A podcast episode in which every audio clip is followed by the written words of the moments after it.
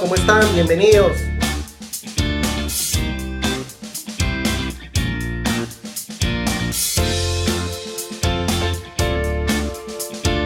Tenemos un programa especial de Hablemos de Estrategia. Bienvenidos a todos. Muchas gracias por, por hacer de este espacio lo que es hasta este momento, un espacio para compartir con emprendedores, para hablar de negocios, para llevarnos algunas lecciones que nos hagan reflexionar y que nos ayuden a hacer frente a los retos que tenemos delante.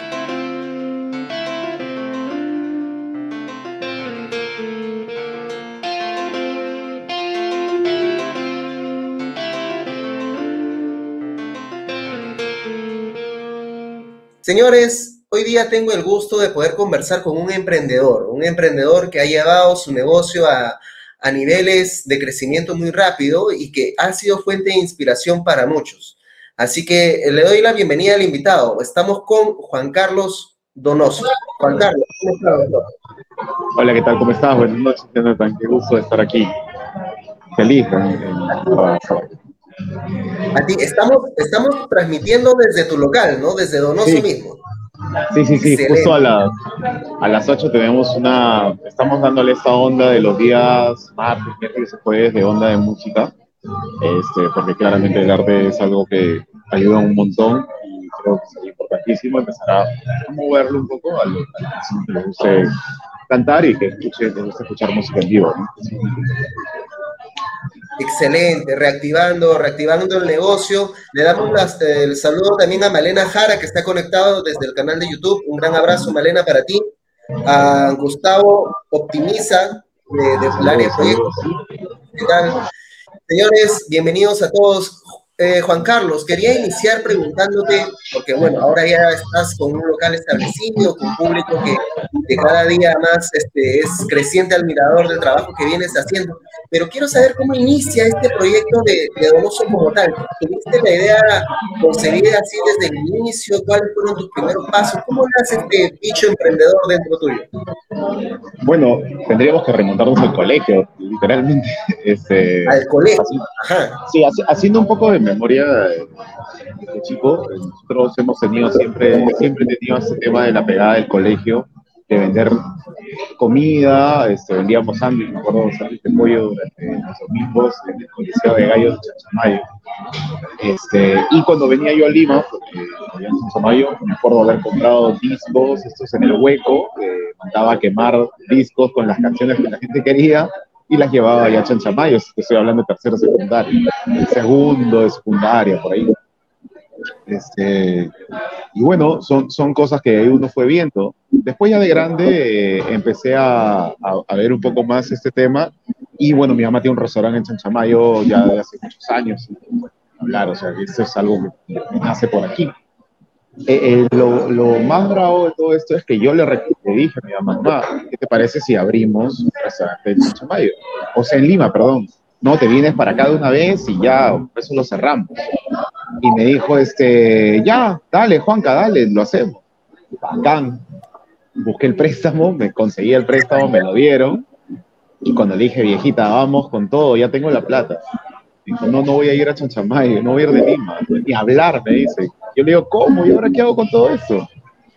Este, yo no sabía nada, yo, yo tengo otra carrera, eh, estoy dedicado al tema de dinero, decía, ¿ahora qué hago? Todo eso. Bueno, estaba en, el tema de, de, tener una, un negocio dije, ¿cómo hago con el restaurante? Tengo que pagar alquiler, tengo que pagar empleados, tengo que sacar permisos municipales, no tengo el tiempo en las mañanas, ¿qué hago? ¿Me, compro un food truck, dije. Hacía, sin pensarlo, ni más ni más, dije, me pongo un food truck y empiezo a moverme a eventos, me pongo en un lugar en la calle, este, ya, ya está, ya está, no hay problema, creo que no hay ningún problema, además he visto varios food trucks. Totalmente ignorante en ese tema, ¿no? Pero lo que sí invertí fue en la marca, en el nombre de la marca y en el manual de marca. Fue lo más importante que creo que fue la mejor inversión que realicé en todo, ¿no? Porque creo que eso le dio una identidad a la marca que se fue asentando con el tiempo y además que es, no saben es mi apellido entonces era muy fácil linkear entre el apellido y la persona para poder darle una personalidad a la marca y por ahí fue Y por ahí fue saliendo, saliendo, saliendo, hasta que ahora estamos donde estamos. Buenazo, muy interesante, ¿no? O sea, estos primeros pasos que tenías en, la secundaria, ¿no? Donde ya se, se, evidenciaba que no tenías un miedo o temor a, leer o a reconciliarte de esta manera, ¿no? Y que de ahí fue escalando hasta ingeniártelas en una situación pues donde ya habías sacado el préstamo, ya tenían los recursos, pero este, tu, mami no, no has querido venir a, Lima. Y me imagino pues que la cocina era única, ¿no? Sí, o sea, yo no sabía qué iba a hacer en ese momento, no tenía ni la más soberana idea y que no voy a meter a algo que no sé. Pero este, yo siempre he sido de buen diente, quizás ahora no se note tanto, pero antes era súper de buen diente. Y siempre me ha gustado comer bien, o sea, bien en el sentido de rico. Entonces dije, bueno, vamos a ir probando la comida que, que, que uno va viendo y, y las cosas que uno le gustaría que otros quieran comer. Y en esa onda de combinaciones uno va investigando más, va investigando más hasta que empiezas a darle. Claramente yo no tengo nada de chef, solamente sé cocinar lo que nos defendemos los, los que hemos vivido solos durante mucho tiempo. Si tú has vivido solo, no me comprender a la perfección. Este, y con eso ahí encuentras la venita, pues, ¿no? Pero empezamos a darle una onda, una identidad, un perfil a la comida, a la carta, y bueno, ahora vamos. Entonces, hay dos decisiones claves, ¿no? Una de ellas es, me dedico al rubro de, alimentos, ¿no? Un food truck, y el otro es, voy a invertir en la imagen, en la, imagen de, la, de, la marca, ¿no? ¿Cómo tomas esas dos decisiones? ¿Se dan intuitivamente o son decisiones conscientes? ¿Forma parte de tu estrategia? ¿Cómo, cómo se da esa toma de decisión? Bueno, lo que pasa es que eh, yo sería muy egoísta de decir que yo no me asesoré con demás personas. Yo me asesoré con una persona que sabía en el tema culinario, pero no en el tema de redes. Eso, hasta ahora no entiendo muchas cosas, cómo han sido, porque han sido muy rápido. Eh, pero todo ha sido impulso, todo ha sido, ¿cómo te explico? Es instinto quizás. Pero claramente tú tienes que saber comunicar tu marca de cierta forma. Si tú no la sabes comunicar, el resto, ¿cómo vas a ver de ti? O sea, no hay forma de que sepan de ti si no, si no, lo has, si no lo has mostrado de tal manera. Entonces, esa onda se puede desarrollando y desenvolviendo de la mejor forma, que al final este, pegó un montón el nombre, al final pegó un montón los colores, pegó un montón el tema de, un track diferente, que no era el típico track negro con colores este, chicha, era blanco y naranja, era algo diferente, este, inclusive en algún momento me dijeron que parecía un camión de helados, pero justamente eso es lo que quería, justamente eso era lo que quería, que sea diferente, porque estamos muy acostumbrados a lo tradicional y estas cosas diferentes yo de por sí tenía que llamar la atención porque era un truck nuevo, no era una marca conocida, entonces soy consciente de mi posición y por lo tanto también soy consciente de que tengo que hacer ciertas cosas adicionales que las empresas consolidadas Claro, ¿no? Tomar ese camino de ir por, una, por un sendero único, ¿no? Diferenciarnos desde el inicio para tratar de capitalizar eso como una mayor fortaleza dentro del, del modelo de negocio, ¿no? Y es una clara lección para, para, los nuevos emprendedores o quizás para los emprendedores que ya están con su negocio en curso, ¿no? Es complicado a veces, pues, sobre todo si estamos en un sector altamente competitivo, como es el sector gastronómico, eh, meternos a competir en precio. Si no nos diferenciamos de precio y ahí sí salimos pues bien, bien complicados, ¿no? Sí, literalmente hay mucha gente que tiene muchos recursos de estos, es más, tienen mucha experiencia y hacen muy bien las cosas. yo los veo siempre y digo, wow, qué trabajo tan profesional realizan, me gustaría llegar a hacer algún momento. Porque son gente especializada, porque son gente que sabe. Yo particularmente no, soy, no, no estoy en eso, estoy especializándome claramente. Empecé a rodearme que sabe de esto, empecé a meterme en esa onda y empecé a aprovechar el momento que era lo que se. Entonces, claramente entendí también, por ejemplo, el tema de redes, ir por Instagram iba a ser sumamente difícil, entonces me fui a Twitter, que quizás era más difícil. Pero en el lenguaje de Twitter es mucho más fácil porque no tendrías que tener, este, ¿cómo te explico? Tenías que dar más ideas que más diseño. Y yo diseñador no tenía, pero tenía muchas ideas. Entonces las ideas las empecé a plasmar y de ahí con la pegada del Twitter empecé a moverme al Instagram con diseño, porque también hay que dar ese vuelto allá. pero ya empecé a contratar. Cuando a mí me pasé del Twitter ahí fue donde yo empiezo a escoger a las personas adecuadas para poder crecer y crecer en conjunto, porque ahora los dos casi están en la misma cantidad de seguidores. Estamos en 11 mil seguidores en Instagram y tenemos 13 mil en Twitter.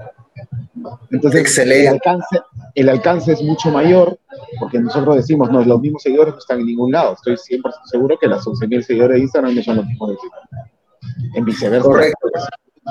¿Y, consideras que ambas redes ya están como que retroalimentándose entre ambas? ¿Generan sí, sí, claro, por supuesto, por supuesto. Yo ya sé cómo comunicar en Instagram cómo sé comunicar en Twitter, ¿no? En horas específicas, pensamientos específicos.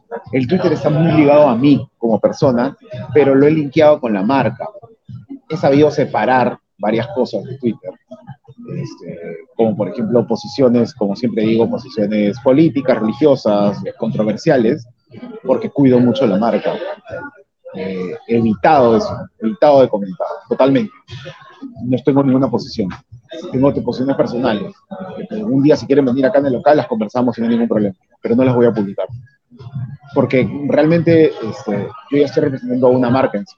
Y esa marca eh, tiene personal atrás yo no me puedo jugar con, con alguna posición eh, controversial si sé que va a afectar a mi personal, porque si no viene gente por esa, esa, esa opinión, pues ellos no van a tener, no vamos a tener cómo mantener en el tiempo. Claro, y eso es alguna responsabilidad mía. Muy interesante, muy interesante y te felicito la manera de cómo lo has abordado. Acá tenemos un comentario de Carolina Ríos. Carolina, bienvenida. Mamá Panda, usuaria de, de, Twitter también.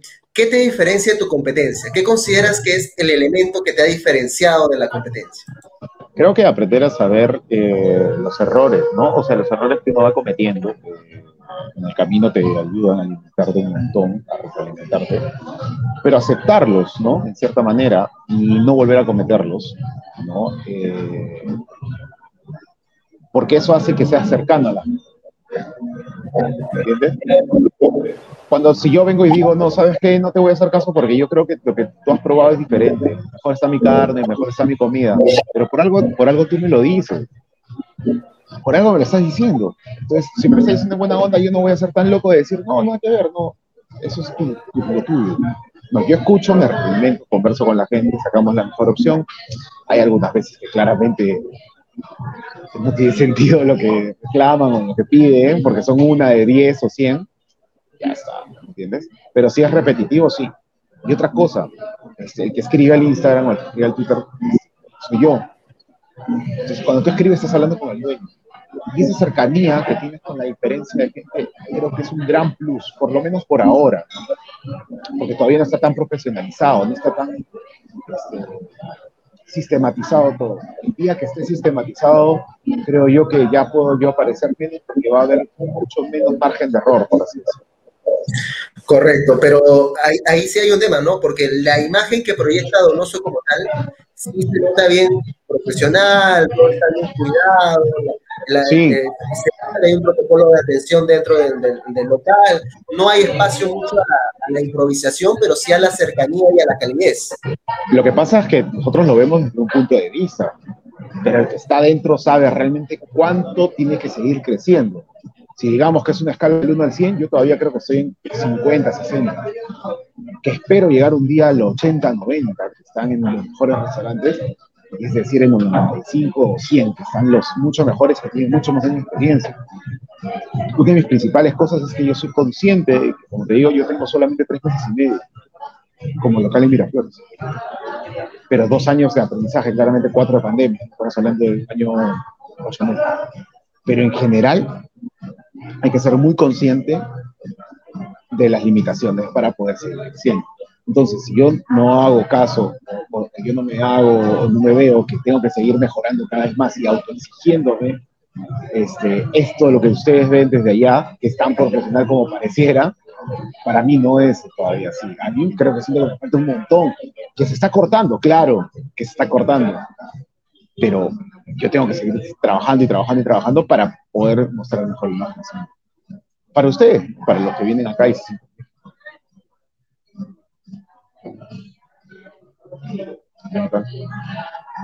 Un pequeño problema de señal, no se preocupen, no entremos en alarma, un pequeño problema de señal de los que suele haber. Pero este, muy interesante, eh, Juan Carlos, porque tienes ese componente autocrítico tan necesario que suele ser a veces el talón de Aquiles de, de tantos negocios, ¿correcto? A veces el, tema de no tener ese cable a tierra, esa humildad, eh, esa autocrítica que nos podemos hacer, nos suele generar pues eh, un, poco quizás de, soberbia y demás. Entonces, tener esa, capacidad de autocrítica, como está mencionando Donoso, de decir, oye, todavía tenemos amplio espacio por mejorar y para crecer, es creo lo necesario para eh, seguir desarrollando el, el, negocio y estar atento a las señales que nos brinda el mercado. Eh, Juan Carlos, ¿me escuchas, no? Sí, ahora sí ya se, se, había habido un entrecorte, pero todo bien. Ahora ya, está, ya está mucho mejor.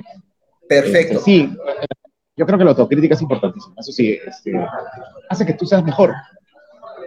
Y escuchar a las personas, porque en realidad, o sea, los que vienen a este local, los que piden por delivery, los que ven redes, siquiera, siquiera que consuman, ¿ah? este, están eligiendo un producto.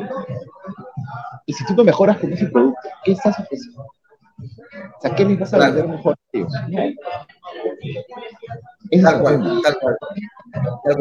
Eh, entonces, a ver, remontándonos un poco, estábamos en la etapa de que habías lanzado el food truck, te habías, este, habías generado una imagen distinta para llamar la atención, romper y que también sea, este, ya vaya trabajando tu identidad. ¿En qué momento ese food truck se convierte en, en, en local? Ah, súper sencillo, Jonathan. Este, viene un tema que nos complicó a todos, ¿no? Este, la pandemia, pues, es el COVID. El COVID, esta, cosita de nada que vino de COVID y claramente nos hizo pensar en mil cosas. O sea, encerrar, este, pero no, yo tengo algo, una motivación particular respecto a ese local, siento que va a ser el modo de vida de resto de mis días. Este, sé exactamente si la marca dure para siempre, ideal. Pero lo que dure el viaje, seguramente este viaje me va a ayudar a llegar a otro viaje. Entonces tengo que hacerlo. Entonces cuando pasó esto, decidí buscar un local más pequeño, de 17 metros cuadrados, en Catalina Miranda, en Surco, y dije, ¿cómo lo implemento? Claramente busqué un local, no te miento, que el alquiler del local me costaba 650 soles. 17 metros cuadrados, 150 soles, dije, sí, puedo hacerlo, puedo pagarlo, o sea, puedo hacerlo. Y ahora, ¿cómo implementas todo adentro, Juan Carlos? O sea, ¿de dónde saco una cocina? De tu food truck, pues, Juan Carlos. Saqué todo mi food truck, saqué todito, todo, todo, todo, todo. Le saqué el lavadero, le saqué la cocina, la freidora, el balón de gas, todo, todo lo saqué, pum, al piso. De ahí empecé a investigar un poco, me empezó a ir bien porque en redes empezó a publicarse que estaba haciendo delivery, empecé a hacer deliveries a todo Lima, eh, se me, es una logística totalmente diferente, yo no hacía tanto deliveries a todo el mundo, eh, y empezamos a comprar las cajitas, las bolsitas de papel, ir mejorando en, en esto, ¿no? Como te decía, o sea, di un paso, pero yo me exijo un poquito más, o sea, tranquilamente podía entregar ha habido momentos que por la plata tenía que entregar plástico y telopor con el mayor de mi corazón. Pero era porque tenía que salvar en algún momento, tenía que buscar ¿no? en los pagos y demás, invertir en un horno de pollo a la brasa, a la onda de pollo a la brasa, súper complicada, no era fácil entrar otra vez ver lo mismo, la misma calidad, el mismo negocio, todo un tema pero empezamos. Y justo en junio nos habilitan entrar al local. O sea, nos dicen ya pueden vender de en junio. Entonces, digo, de junio, julio y agosto en este local chiquitito que me permitió juntar dinero. ¿Por qué? Porque pagaba poca mensualidad, pues tenía dos, tres trabajadores. Estaba yo, tres trabajadores, un local chiquito, no necesitaba meseros, y ya estaba. Empezamos a vender un montón de delivery y gobierno establece que ya se puede tener atención en el salón. Ah, bueno, ni hablar. Nos mudamos, dije, un ratito se fue la luz. Nos mudamos. Nos mudamos a, a Catalino Miranda, que estaba más arribita, pero en un local más chévere, ¿no? Un poco más grande, bastante más grande, que era 80 metros cuadrados, que tampoco el alquiler era mucho, por eso me tomé el riesgo. Pero la marca tuvo ahí un repunte total, con controversia que tuvimos este, la. Excelente, excelente. Y también apoyamos siempre el tema de, la, de las redes, ¿no? Porque todo el tema de que ya en pandemia, tu equipo y demás, tú lo ibas contando y narrando en las redes. Y para ti, ¿qué consideras que es una red más en venta, no? Twitter, Instagram, Facebook ya no se usan. ¿Cómo, cómo te ayuda a ti? A ver, yo, yo el Facebook lo utilizo de réplica del Instagram he cambiado, este, justo una persona que estaba manejando mis redes sociales ya ha dejado de trabajar conmigo, ya tiene un par de trabajos más leídos, está yendo súper bien en eso. Este, y ahora justo con la nueva persona me dijo, Juan Carlos, acá hay un tema que nos estás evaluando, dice, tu Facebook está solamente replicando el Instagram. Yo dije, bueno, la verdad que yo siento que solamente sirve para eso, pero en Instagram sí, o sea, el mejor post es una oración, ¿no? Este, una cadena de oración o alguna noticia falsa. Este, pero de ahí dije, no, ok, vamos a ver, porque vende mucho el Facebook. Es más, yo solamente quiero el Facebook a Facebook Market, a Marketplace. Pero este chico me dijo, no, Juan Carlos, hay mucho más por ahí por vender porque la gran cantidad de usuarios que tiene Facebook es gigantesca. O sea, estamos hablando de 100, Facebook tiene 100, Instagram tiene 70 y Twitter tiene 20. Pero efectivizando, o sea, si tú vas sumando, los 20 de Twitter pueden ser más efectivos que Instagram o pueden ser más efectivos que Facebook. Porque no tienen tanta competencia. O sea, yo tengo competencia seguro en Instagram, debe haber, en Twitter debe haber, no lo sé. Se he visto 3, 4, 5 negocios de comida que son importantes. Ahí hay que saberlos manejar. Son una rondita que ya todo el mundo conoce quiénes son los que venden comida en Twitter. ¿Cuántas hamburgueserías? Dos, tres, cuatro. ¿Entiendes? Anda a Instagram. Anda a Instagram a ver nomás cuántas, cuántas hamburgueserías hay. O sea, cualquiera. ¿Por qué? Porque tú te juntas, un día te levantas y dices, hoy día voy a vender mis hamburguesas. Ok, vamos a hacer un logo bacán. Andas un logo bacán. Voy a tomar fotos. Tómate tus fotos. Y de pronto tienes un, un muy buen fit de Instagram y tienes unas muy buenas fotos y ya puedes ser una marca posicionada. ¿Cuánto vendiste? Nada, pero ya está bien bacán tu marca, ¿entiendes? Entonces, tú ya eres competencia de otra persona que tiene mucho más tiempo. Así habrá parecido yo, pues. ¿no? Así habrá parecido yo como algo nuevo y de pronto ya estaba compitiendo con alguien más grande, que tiene años. Claro, claro, claro. claro, es, es, es un montón, porque ya hiciste un buen logo, hiciste unas buenas fotos, te hiciste viral en algo, boom, despegue, ya eres el monstruo. Ahora mantén. Por eso las empresas que tienen tanto tiempo en el mercado, tienen tanto tiempo en el mercado. Porque han subido embates, han, han tenido subidas, han tenido bajadas, pero siempre están ahí. Y esa es la chamba, mantenerse en el tiempo. Tú puedes subir y bajar, subir y bajar, pero hay que resistir. Y por eso hay que ser responsable también con tus finanzas. ¿Me entiendes? Porque en un mes tú puedes decir, tengo tanta plata, un montón de plata, voy a, este, no sé, voy a pagarles de más a los empleados y voy a empezar a poner cosas y me compro algo. ¿Qué pasa si el siguiente mes no tienes? Tal cual, tal cual, tal cual. O, viene el, COVID versión 3.1 o lo que sea, ¿no? O sea... Cerramos, cerramos Correcto. Cerramos, Cada cerramos. ahorita me, Donoso ahorita me está dando en la, yema del gusto con respecto a las finanzas y hacer negocios sostenibles en el tiempo, que es lo que yo siempre quiero hablar, pero que es, que es clave, que es lo que, lo que va a hacer que el negocio pueda pasar esa famosa barrera de los dos o primeros tres años, ¿no? Y, tratar de seguir.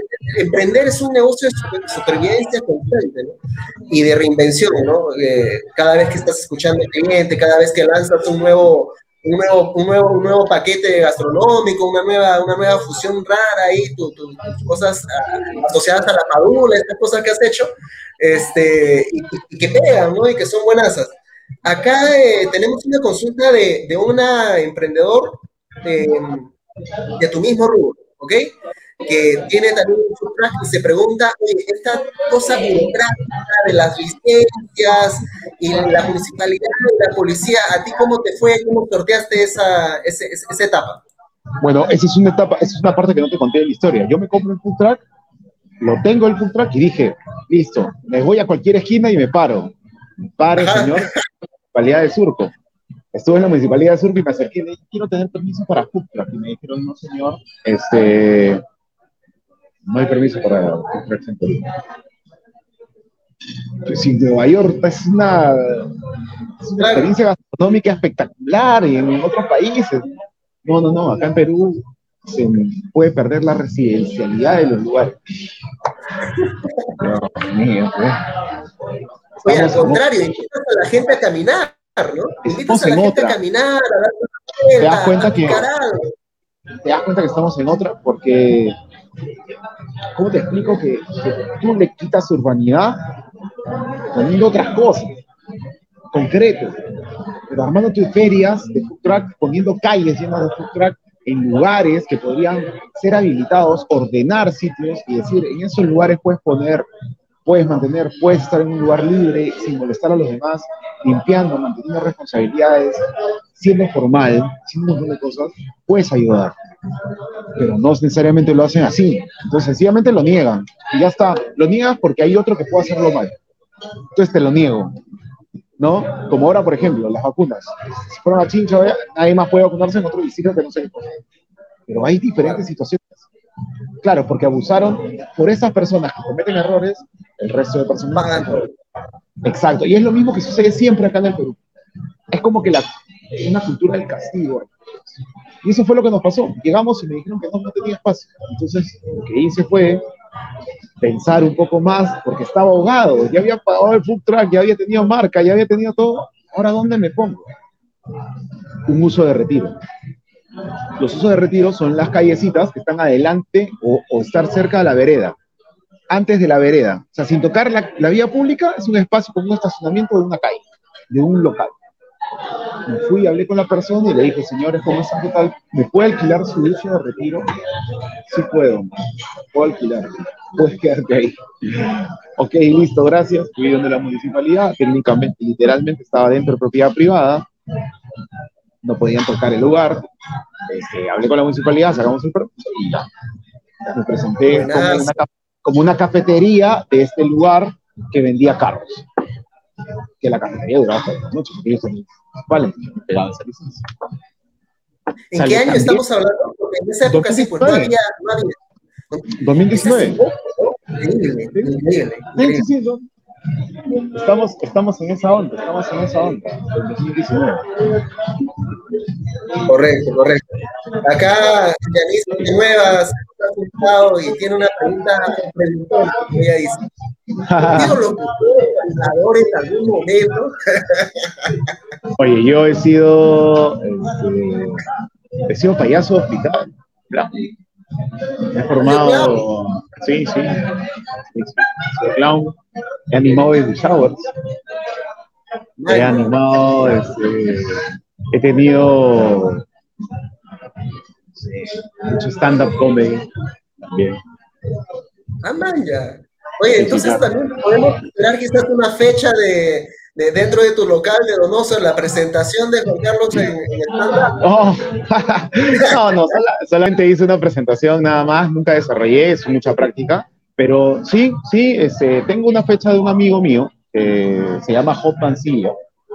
Este, ha salido en algunas películas por ahí, que es un tremendo capo, y parece que va, va a poder presentarse por aquí, quién sabe. ¿Quién sabe? ¿Quién sabe? Buenazo. ¿Quién sabe por aquí? Yanis los, lo sospechaba, ¿no? Esa voz modulada, algo, algo le decía a ella. Eh, Donoso, señor, a ver, me mencionaste el tema de las finanzas. Y el tema de las finanzas, eh, sobre todo cuando empiezas a crecer, ¿no? Y a pasar por estos estadios de primero ser full track, las finanzas ahí son unas, y ya ahora con tu local propio es otra cosa la historia. ¿Cómo, has, ¿Cómo te las has ingeniado? ¿Otra vez te recurriste a especialistas? ¿Te metiste un poco a ser autodidacta en eso? ¿Cómo hiciste? Se llama una administración de desarrollo, pero en realidad. O sea, cuando yo tenía el Futsal tenía dos personas a mi cargo, ahora tengo dos. Entonces, yo siempre pienso trabajando por ellas, por esas 12 personas, más el alquilerme los insumos. Entonces, cada día que yo junto algo de dinero, siempre es sin arriesgar eso. O sea, antes de dar un paso grande, pienso que por lo menos tengo que tener su quincena. Listo. En este momento yo tengo la quincena lista. Me quedan 10 días de mes. Pero esos 10 días tengo que guardarlos. Eso me permite ir comprando cosas, instalando terraza, cosas pequeñas, ir avanzando poco a poco, poco a poco. Yo no empecé como presupuesto gigante. O sea, yo he ido alineándome, he ido mejorando cada vez de acuerdo a lo que yo empezaba a ver. Por ejemplo, darme el lujo de tener personas que vengan a dar música en vivo es un tema de inversión, pero paso a paso. Si yo venía, por ejemplo, en el primer semana, quiero tener esto, quiero tener el otro, quiero meter un montón, probablemente no hubiera tenido cómo pagarles. Claro, claro, claro, claro. Eh, ha sido una evolución un poco eh, natural, orgánica, ¿no? Y que justamente te ha permitido pues, no estar ahorcado ahí eh, con, cuentas ¿no? que, no puedes honrar, ¿no? Y al fin y al cabo, Sí, y lo que pasa es que nosotros hemos una cuota de pago de un préstamo, se está pagando, definitivamente, pero no me puedo quedar ahí, yo tengo que seguir generando este préstamo porque yo ya tengo que convivir con esta cuota de préstamo. No por ahorita, sino para más adelante. Porque si mi negocio empieza a crecer, esta cuota de préstamo tiene que mantenerse en el tiempo. Tiene que ser parte ya de mi negocio. Tiene que estar incluida dentro de mis costos. Porque el día que yo necesite, de verdad, crecer como debe ser, voy a tener que incluir estas cuatro cositas. Estos cuatro, estos, esto, este, este monto ya incluido de eso. Entonces, eso, eso va a estar ahí. Totalmente, es, la mejor manera de, es la mejor manera de tomar un préstamo, ¿no? Eh, un negocio al fin y al cabo tiene que rendir por encima de ese préstamo, porque si tú estarías trabajando netamente para el banco, y tú como, como como dueño, esperas obtener una utilidad que debe ser eh, mayor. Acá Gustavo nos, nos, alcanza una consulta. Con el crecimiento que han tenido, eh, ¿qué estrategias de producción utilizan? Me imagino que ya hay algunas cosas estandarizadas, ¿no? Eh, todo lo hace propio, algunas cosas son tercerizadas, el balance entre tiempo y dinero. Eh, literalmente nosotros hacemos mucha producción de nuestras propias cosas, pero con insumos prefabricados, como por ejemplo los embutidos, que son casi imposibles de hacer. Las hamburguesas sí las hacemos nosotros, porque es un sello de casa, o sea, es un sello de casa. No podría, yo no, se me ocurriría vender otro tipo de hamburguesas. Además, no les voy a contar la marca, pero hace como tres semanas vino una marca a vendernos unas hamburguesas a nosotros. Yo le dije, pasa por favor a la cocina, sácate una hamburguesa, ponle en la plancha, saca tu hamburguesa, ponle en la plancha, cerramos como como estos comerciales de Coca-Cola y Pepsi. Ajá. Le dije, ¿cuál crees que va a ser la mejor? Y me dijo, te puedo vender chorizo si es. Le dije, no, no, brother, está bien, pero, o sea, te digo, yo ya tengo un sabor de marca, tengo un sabor y yo no me puedo alejar de él. Quizás los embutidos, sí, por supuesto. Las milanesas nosotros mismos las hacemos, por más que en algún momento me han dicho para vendérmelas y tampoco no me cierro esa posibilidad, pero es como que tu sello personal, Jonathan, lo, lo terciarizas. Sí. Por lo menos en las Sí, eh, totalmente de acuerdo. Ahí la clave, Gustavo, es el tema de identificar cuál es lo crítico para tu modelo de negocio. ¿no? En el caso de Donoso, lo crítico, lo clave, lo que, lo que la gente va a ir a consumir y que tiene su sello característico es la hamburguesa, ¿correcto? Es imposible que la vaya, que la vaya a tercerizar, porque está cuidando todo el, el, procedimiento detrás y que tenga la, la, calidad y el sabor esperado, ¿no? En cambio, áreas inclusive áreas de empresa que no son tan claves pueden pues, ser tercerizadas ¿no? en, el, camino. Por ejemplo, no sé, este, chorizos, una milanesa, que no es algo normal, pero una hamburguesa sería imposible. espero que no llegue nunca ese día, espero que nunca llegue ese día de que yo diga, estoy comprando otra persona. Sí. Porque no, lo sé, tú sabes que el negocio nadie lo sabe. Me compran la mitad, ah. tres me compran el 51% del negocio y me dicen a partir de ahora hay otro sabor. Se acabó la historia. Bueno, claro, Donoso deja de ser Donoso como lo conocíamos, ¿no? Y, comienza quizás a, posiblemente a tomar otra identidad, a franquiciarse tal vez. Y eso te quería consultar, Donoso. ¿Tú cómo ves los siguientes pasos de la, de la empresa? ¿Ves creciendo mediante franquicias? ¿Ves creciendo con locales propios administrados por ti? Poco a poco? ¿Cuál es la, estrategia que estarías tomando en ese sentido? Eh, durante este tiempo, estos tres meses y medio, ha sido un sub de cosas, como te había comentado.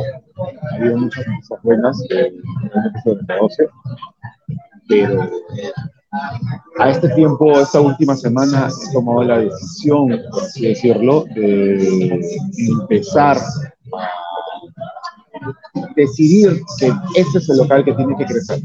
Este es el local que por lo menos tiene que asentar durante un muy buen tiempo. Y poco a poco eso solo va a llamar a la automatización absoluta, como te decía, ¿no? Llegar al 100 o al 90 o al 80, y una vez que llegue a ese punto, créeme que el tema de la franquicia se va a dar O sea, van a empezar a ver, porque yo ya voy a tener cómo presentar el tema financiero, el tema de estandarización de recetas, el tema del de manual de, de atención, un montón de cosas más. Entonces, esta es mi responsabilidad.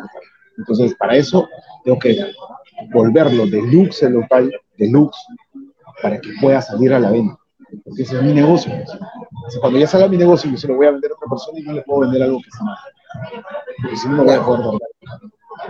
Y, y, también de la otra parte es encontrar al, al, al, al, guardián indicado de la, de la marca, ¿no? Porque cuando franquicias, el tema es que justamente estén bien claros las políticas, los procedimientos, las recetas, todas estas cosas que han hecho a Donoso Donoso porque si no vas a Donoso eh, punto de venta B y te encuentras con otra experiencia, te encuentras con otros sabores, te encuentras con otras cosas que dices, oye, no, prefiero ir al Donoso. Literal, literalmente no podría vender otra cosa que no sea tendría que vendérselas a ellos, tendría que vendérselas a ellos, entonces se encuentra una posición de negocio Entonces ahí va, eso es lo que tenemos que Correcto, correcto. Aquí José Pantoja desde LinkedIn nos consulta sobre si llevas mecanismos de tiempo promedio de atención en relación a tu competencia, has medido estas cositas, vas a implementar este, este tipo de indicadores. Sí, nosotros estamos en un proyecto de primero la, este, la revisión de los procedimientos justo, justo es uno de los puntos que uno es uno de los procesos que te comentaba, ¿no? Yo como pienso crecer si todavía no tengo determinado cuánto tiempo promedio es en, por un pedido, cuánto tiempo promedio es en llegar a un destino, cuánto tiempo promedio, son cosas que vamos a ir. Por ejemplo, nosotros tenemos que saber también la el tema con el cliente, ¿no? Cómo llegó, cómo llegó hasta este punto, cómo la pasó con esta situación. Esa es mi situación. Entonces tengo que contarle y preguntarle, si es así. Este, una pequeña encuesta, pues así. Tal cual, tal cual. Donoso, no quiero quitarte más tiempo porque sé que viene un concierto interesante en tu local y ya veo todo el... Dos, dos minutitos estoy atento, mirando por todos lados ahí. Exacto, exacto. Donoso, palabras finales para emprendedores como tú que están en este camino o personas que quieren emprender. Bueno, primero pues, decirles que Juan Carlos tiene 25 años, yo tengo 35 años, tengo que ser sincero, este, me demoré 33 años en encontrar el amor. Todavía no lo tengo claro, creo que es el es mucho más fácil que no decaigan, que crean en su propuesta, que siempre sean acompañados por personas que están alrededor. Y también es algo muy importante que quería comentarle, la salud mental es sumamente importante. No la descuiden. no la descuiden. Es, es, es, muy importante y no está tan valorada como este, estando uno, uno bien, hace de que el resto de las, las cosas las, hagas mucho mejor, sin tanto rumeo en la cabeza, sin tantas cosas que te digan, escucha, no, no puedo hacerlo, porque tal. anda, habla con alguien, un psicólogo. Creo que es, lo mejor que les podría dar como consejo. Ese fue una ayuda a mí que me ayudó muchísimo. Y eso me hizo ser más empático, me ayudó a tratar mejor a las personas, me ayudó a cambiar los puntos de vista que tenía de antes. Creo que eso fue lo que después yo pude comunicar mejor las cosas y, por lo que se que. Excelente, sí. Y no tenerle ninguna, ningún reparo a consultar no. un psicólogo que pueda ayudar, ¿no? No, ya no, ya. También para inspirar a tu gente y tomar también mejores decisiones cuando estás tranquilo con la salud clara, mejores decisiones Créeme que sí. Hasta inclusive cuando estás a punto de reventar, te acuerdas de todo lo que ha pasado, conversas mejor, sabes por qué pasan las cosas, a veces Uy, hemos tenido un problema de señal. Eh, eh, bueno, a ver, creo que vuelve. Sí, creo que escuchas mejor a las personas, te das cuenta qué es lo que puede suceder, eh, cómo sienten las demás personas. No todo es de tu perspectiva, también puedes pensar en ellos. Casi siempre puedes pensar en ellos. Y cuando tú piensas en los demás, te ayudan un montón, también te pones en sus zapatos. Es, ser, empático. Ser empático. Excelente, Donoso. ¿Cuáles son tus redes? ¿Dónde te encontramos? Para los que no te conocen, por si acaso, Ya, está, estamos en Instagram con arroba donoso.pe y en Twitter arroba donoso-p. Eh, en Facebook nos buscan por Donoso y estamos ahí.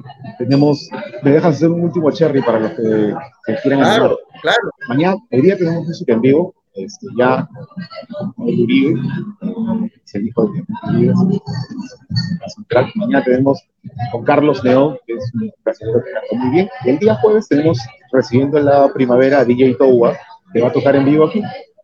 Este, ese día estamos eh, la terraza de la parte de afuera con sombrillas, lucecitas y todo, para pasar un, una muy buena primavera. Una súper buena primavera. Excelente, Donoso. Qué bueno, qué bueno que se vengan todas estas, actividades cargadas de, energía y de buena vibra hacia, los clientes. Juan Carlos, gracias. No, gracias, gracias, un abrazo. Chao. Un abrazo, chao, chao. Señores, fue Juan Carlos Donoso con nosotros, que ha tenido la gentileza de poder darnos un poco de tiempo en su ajetreada vida como, como dueño y gerente general de, Donoso.